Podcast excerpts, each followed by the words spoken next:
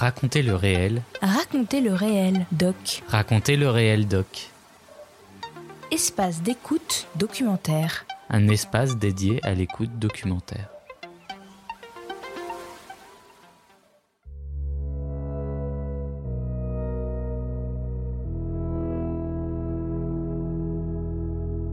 Chaque mois, Racontez le réel doc vous fait découvrir la diversité des formes sonores documentaires, des premiers gestes et des regards sensibles sur le monde qui nous entoure. Pour ce neuvième épisode, nous vous proposons une exploration scientifico-poétique avec un documentaire qui tisse des liens entre recherche scientifique et création musicale.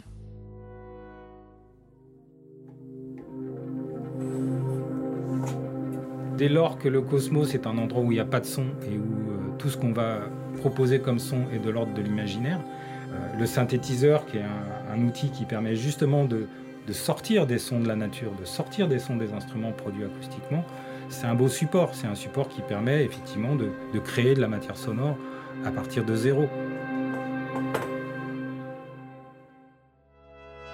Entre ondes gravitationnelles et ondes sonores, les voix d'une astrophysicienne et d'un compositeur résonnent et nous donnent à entendre leurs espaces imaginés.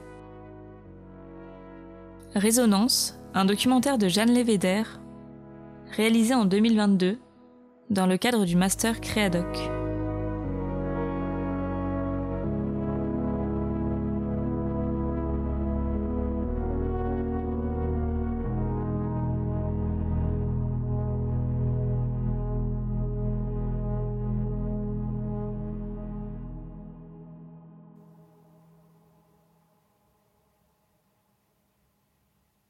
Au milieu de l'espace où il y a quasiment pas de molécules, pas d'atomes, il n'y a pas de son.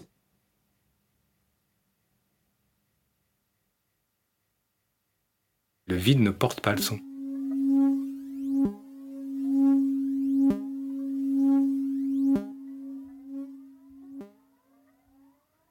La première fois que j'ai eu envie de composer, c'était une époque où on parlait beaucoup du Big Bang. Et, euh, et, je me suis dit, bah voilà, je vais imaginer le, son du Big Bang. En termes de matière sonore, tu dois tout imaginer, puisque il n'y a pas de son du Big Bang. Ça permet d'avoir un espèce de cadre, et à la fois, bah, tu cette liberté totale. Personne ne peut te dire que tes sons n'ont rien à voir avec le cosmos, parce qu'il n'y a aucun son qui a à voir avec le cosmos. C'est un espace de liberté, là. Puis pour moi, c'est une source d'inspiration. Puis je suis pas le seul. Le cosmos, ça inspire les compositeurs depuis longtemps.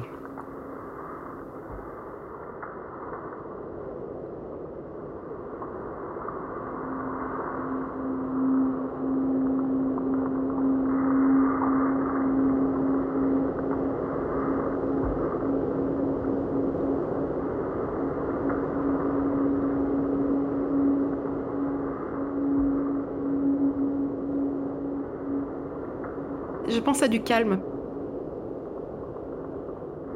Paisible, tout doux, et donc euh, ce côté calme me plaît beaucoup en fait.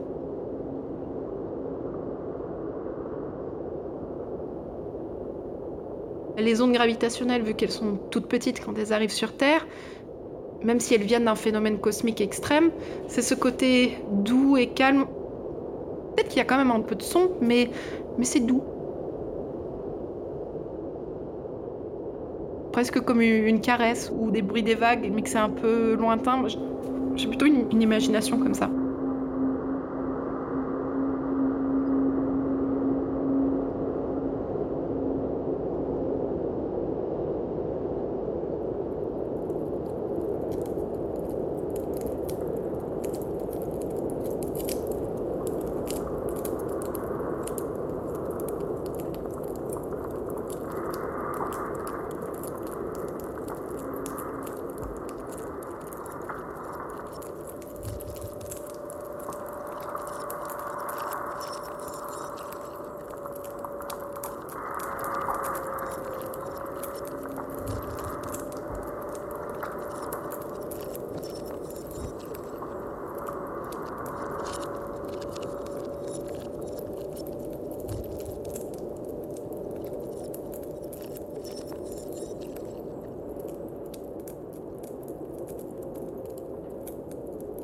Sens physique, la définition d'une onde, c'est un déplacement d'énergie sans déplacement de matière.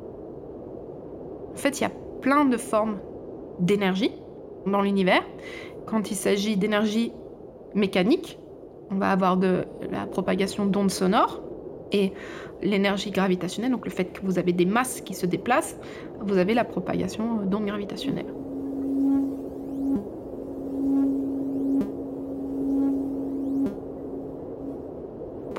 Une onde sonore, il faut qu'il y ait un milieu dans lequel se propager. Une onde gravitationnelle étant la déformation de cet espace lui-même, elle, peut se propager euh, n'importe où.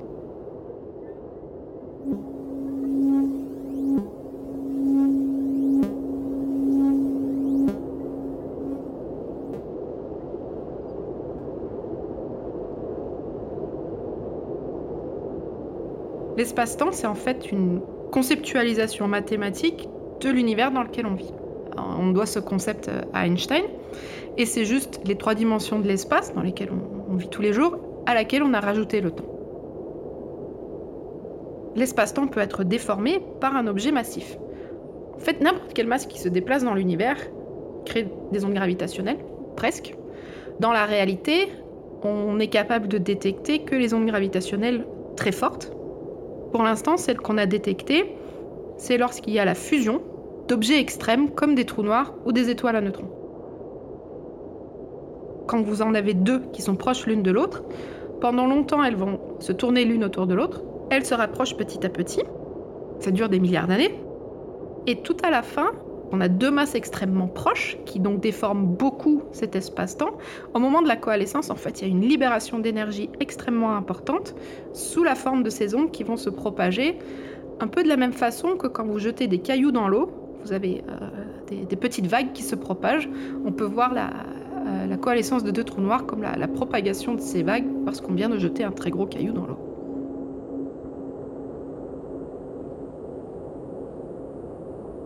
Pour l'instant, les ondes gravitationnelles qu'on est capable de détecter sont euh, donc de l'ordre du kilohertz. kilo, ça veut dire 1000. Et donc, elles sont liées à des phénomènes qui ont lieu 1000 fois par seconde. Donc, c'est pour ça que c'est des objets qui se tournent l'un autour de l'autre extrêmement vite et qui sont en fait sur le point de fusionner parce que 1000 fois par seconde, c'est déjà assez extrême. Et donc, la prochaine étape, c'est la fusion.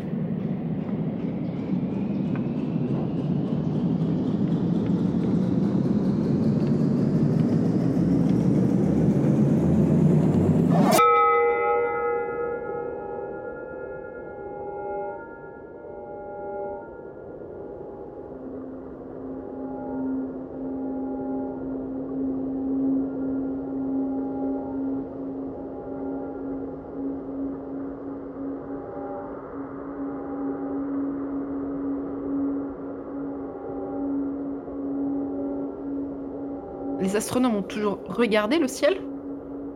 On a commencé à faire ça et depuis on construit des télescopes de plus en plus précis. Et maintenant on écoute le ciel en quelque sorte.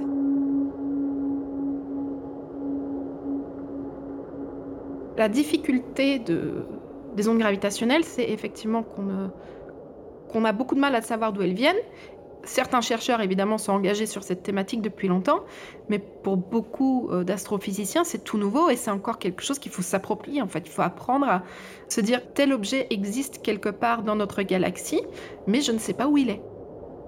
Et comment est-ce qu'on utilise cette information quand même pour faire de la science? Ça nous oblige à changer un peu de paradigme et pour des astrophysiciens, c'est encore un peu déroutant.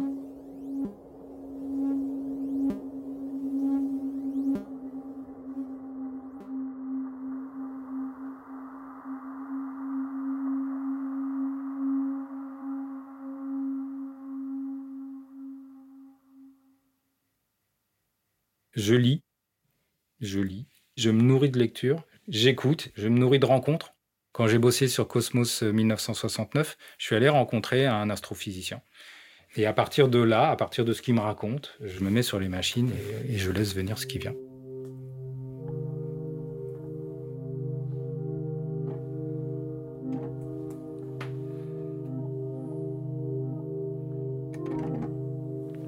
je, cherche. En fait, je prends mes synthés, je vais chercher.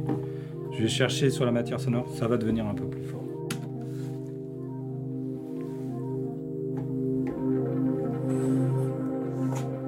Dès lors que le cosmos est un endroit où il n'y a pas de son et où euh, tout ce qu'on va proposer comme son est de l'ordre de l'imaginaire, euh, le synthétiseur, qui est un, outil qui permet justement de, sortir des sons de la nature, de sortir des sons des instruments produits acoustiquement, c'est un beau support. C'est un support qui permet effectivement de, créer de la matière sonore à partir de zéro.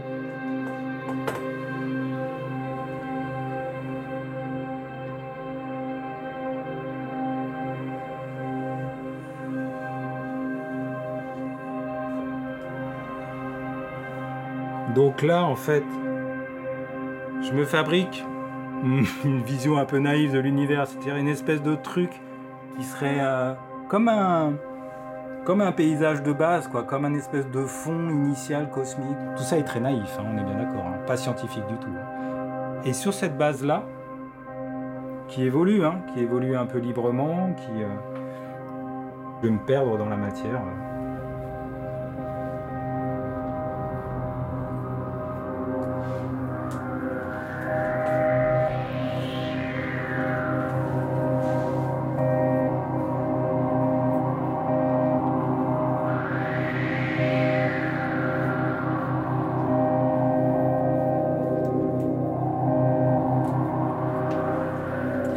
Un autre truc, moi, qui me paraît lié à la notion de cosmos, c'est la notion d'infini.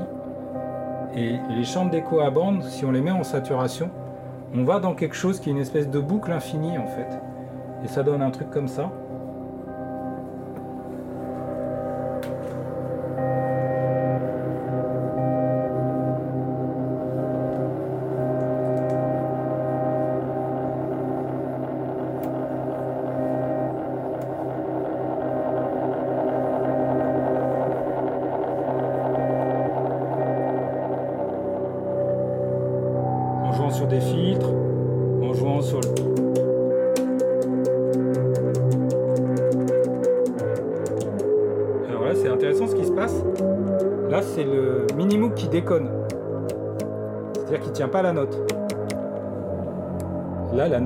C'est pas moi qui l'ai fait varier. Moi, j'adore quand il se passe ça. Je peux. Après, je sais que si je fais ça, hop, voilà, je l'ai restabilisé. Donc voilà, c'est de la recherche de timbre. On travaille sur, sur la hauteur du son, on travaille sur des filtrages, sur des mélanges d'oscillateurs. Et on peut comme ça partir dans des univers.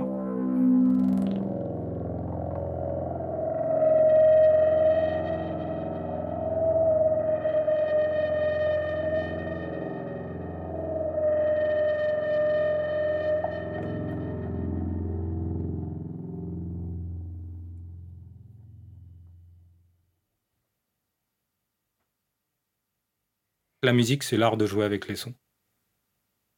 On rentre dans la matière sonore et on réagit, on interréagit avec ce qui se passe dans l'instant. C'est-à-dire qu'on accepte de perdre une certaine maîtrise et on rentre dans la matière.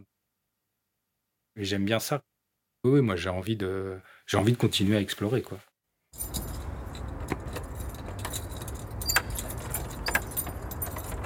Tous les Niçois connaissent l'observatoire quand tu leur dis où tu travailles, tu dis sur la colline l'observatoire. Oui, c'est ça. C'est une grande référence.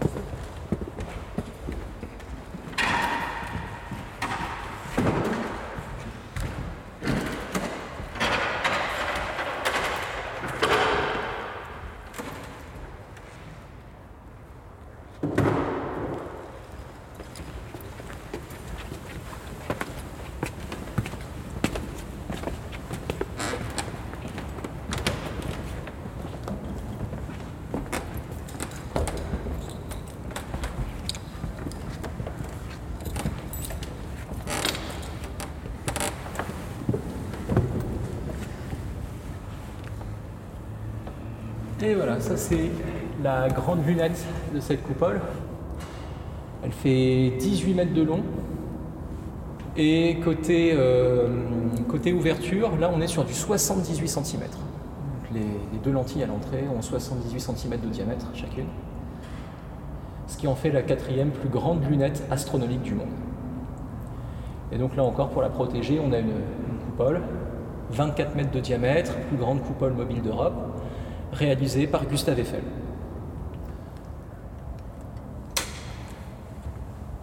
Ouverture dans 5, 4, 3, 2, 1.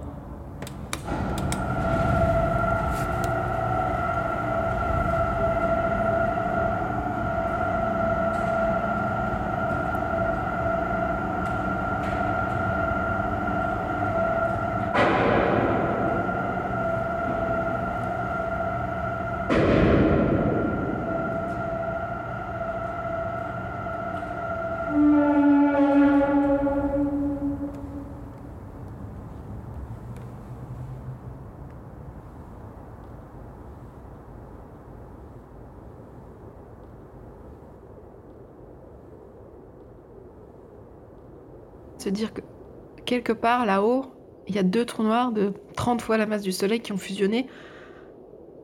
Quand on s'arrête un peu et qu'on y réfléchit, il y a un moment waouh quand même.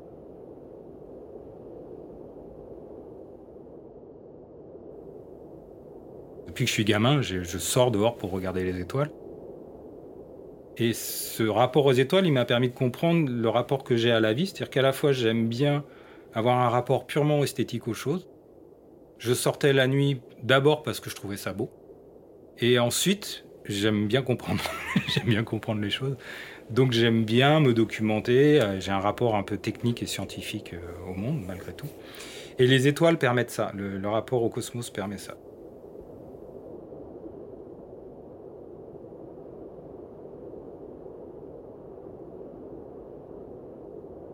C'est presque le seul endroit où on n'est pas encore allé, à part peut-être les, les fonds des océans, mais sinon on a exploré les pôles, les déserts, les forêts. Et donc dans ce sens-là, l'espace, euh, c'est encore l'inconnu, à l'exploration. On a accès à, à des phénomènes euh, physiques extrêmes qui peuvent parfois être très anciens et qui nous viennent euh, du tout début de l'univers. Donc je pense que c'est tout ça qui nous fait rêver. C'est un peu... Peut-être qu'il y a aussi l'idée qu'on n'est pas tout seul et que quelque part dans cet espace, il y a de la vie. Alors je ne sais pas du tout sous quelle forme, mais il doit y avoir d'autres êtres intelligents qui comprennent des choses. Et je pense que tout ça nous fait rêver. euh.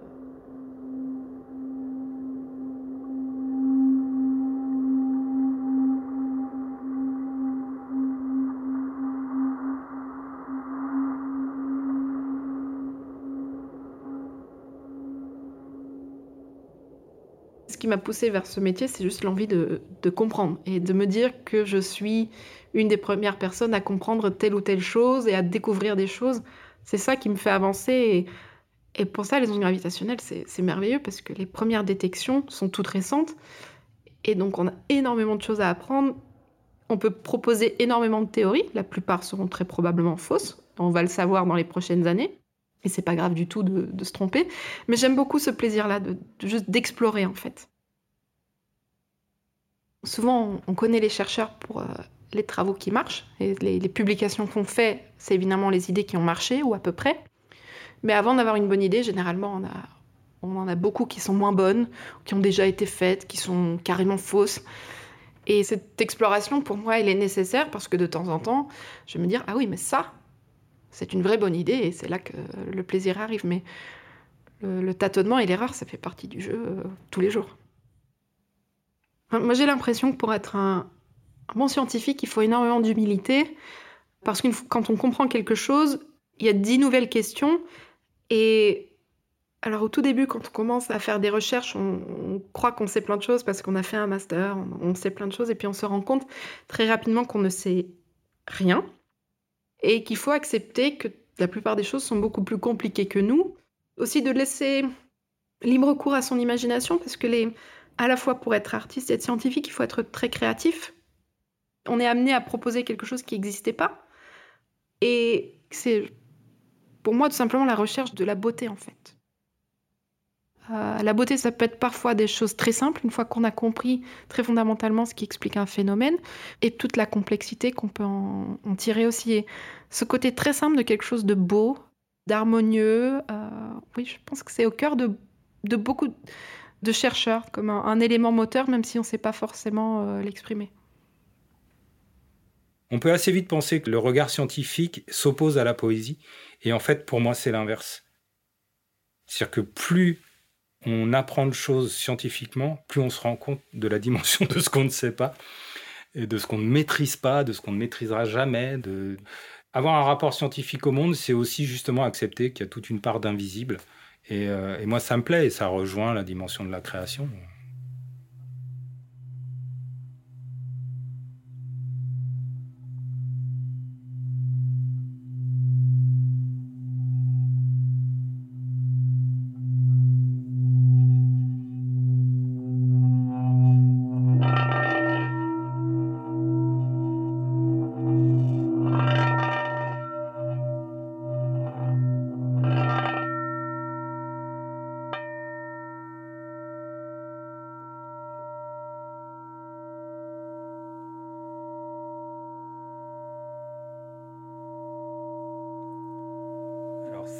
Bol en silice. Moi, ce qui me fascine, c'est le temps de résonance de ce bol. Voilà, la, résonance continue. hein. C'est euh, la pureté du son. Et c'est aussi l'espace que prend le son euh, autour de lui. C'est-à-dire que euh, si on étudie la vibration du bol, ça n'arrête pas de bouger en fait. Il envoie le son dans un sens, puis dans un autre, puis dans un sens. Pour moi, il y a tout en fait. Il y a tout. Il y a le timbre, il y a l'évolution du timbre, il y a la résonance et il y a l'espace.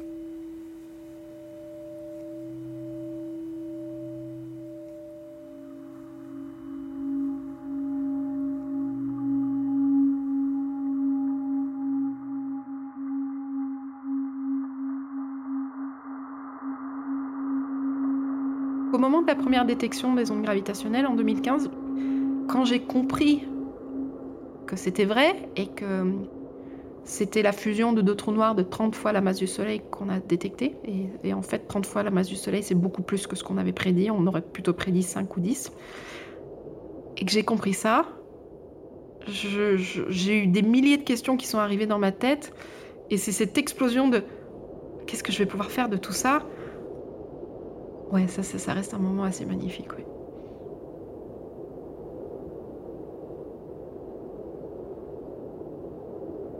Les premières fois où je suis sorti dehors pour regarder les étoiles, j'avais un rapport purement esthétique, je connaissais rien au ciel. Donc je voyais des myriades d'étoiles et je trouvais ça juste magnifique.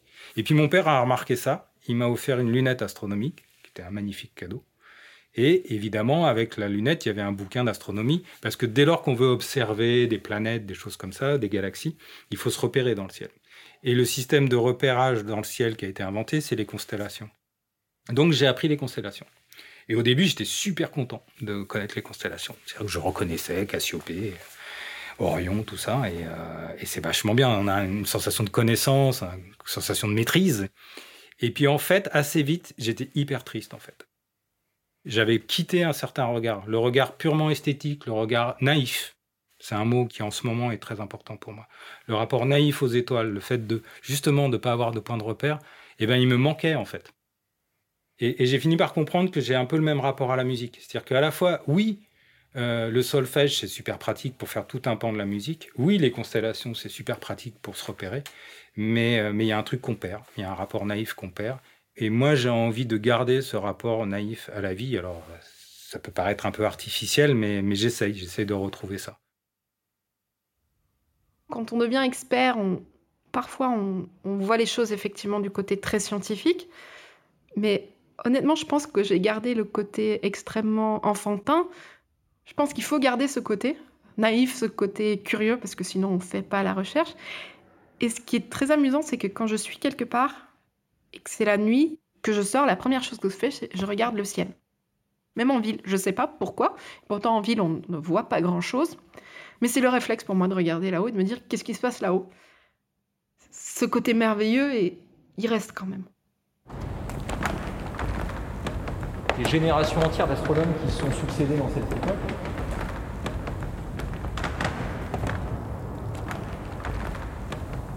Je suis venue ici pour la première fois en 2013.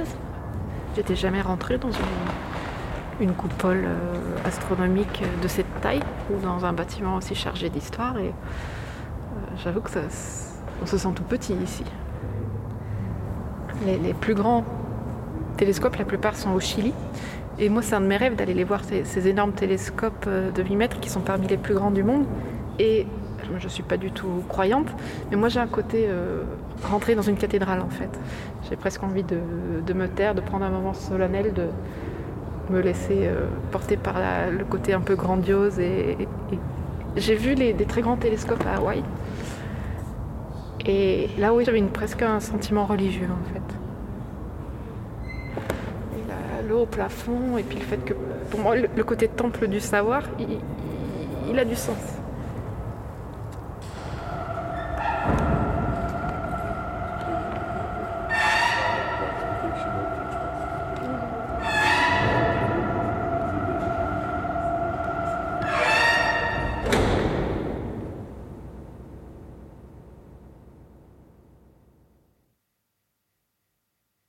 Il s'est passé un truc il y a quelques années.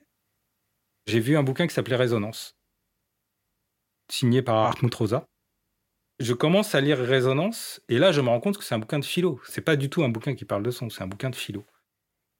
En fait, il a écrit Résonance en réaction à l'accélération de nos sociétés. Il aurait pu appeler ça ralentissement, mais lui, son pari, c'est que la réaction face à l'accélération, ça n'est pas uniquement le ralentissement, c'est la recherche de résonance. C'est la résonance qui peut exister entre deux êtres humains, mais c'est aussi la résonance qui existe, euh, en tout cas que moi je vis, si je vais au bord de la mer, que je me mets tout simplement face aux vagues, je sens qu'il y a un truc. Je sens que la nature me transmet quelque chose et que peut-être moi j'arrive à transmettre un tout petit truc à, la nature. Parce que la résonance, c'est quand même, il y a cette idée d'aller-retour. Donc la résonance, c'est finalement se rappeler que l'être humain est un élément de la nature et que là, on est en train de s'en éloigner, mais euh, de façon complètement folle, quoi. On utilise des outils qui nous éloignent de nos propres rythmes, qui nous éloignent de la nature. Moi, quand j'étais gamin, je vivais en banlieue parisienne, on voyait encore les étoiles. La pollution atmosphérique, la pollution lumineuse surtout, euh, fait qu'aujourd'hui, bah, sortir dehors la nuit et regarder les étoiles, ça devient difficile. On est en train de se déconnecter de quelque chose d'important et je pense qu'il y a un phénomène de résonance qui peut. Enfin, moi, je pense que c'est ce que je vivais gamin. C'est ce que je continue de vivre quand je me mets face aux étoiles.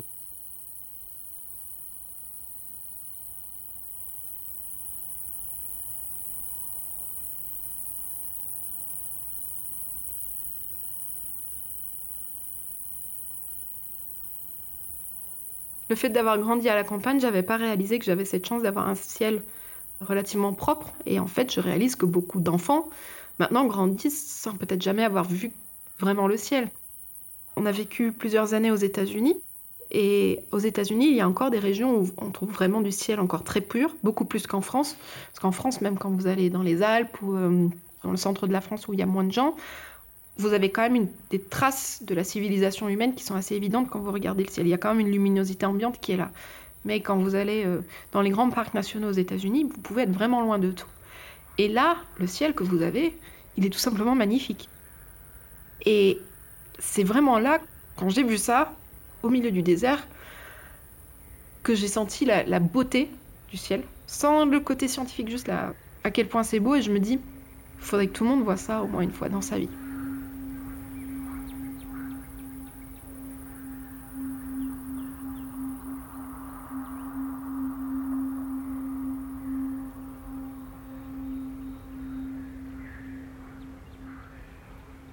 Une sensation d'appartenir au monde, d'appartenir à l'univers, à la fois d'en être un microbe, mais à la fois d'y appartenir quand même. C'est ça qui est troublant dans le phénomène de résonance, c'est que ça peut être vertigineux, mais à la fois c'est un vertige qui redonne des points de repère.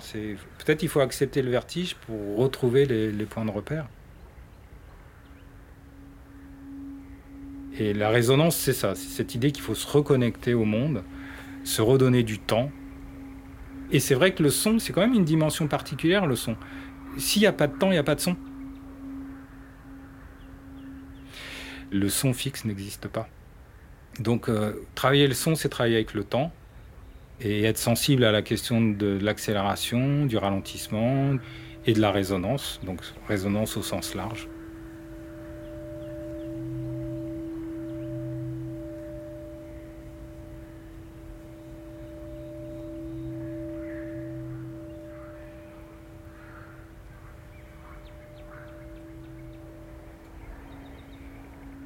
Un documentaire sonore de Jeanne Lévédère, avec les voix d'Astrid Lambert, astrophysicienne à l'Observatoire de la Côte d'Azur, Robin Austin, médiateur scientifique, et Thierry Ballas, compositeur et créateur de spectacles. Un grand merci à eux. Créadoc, Angoulême, 2022.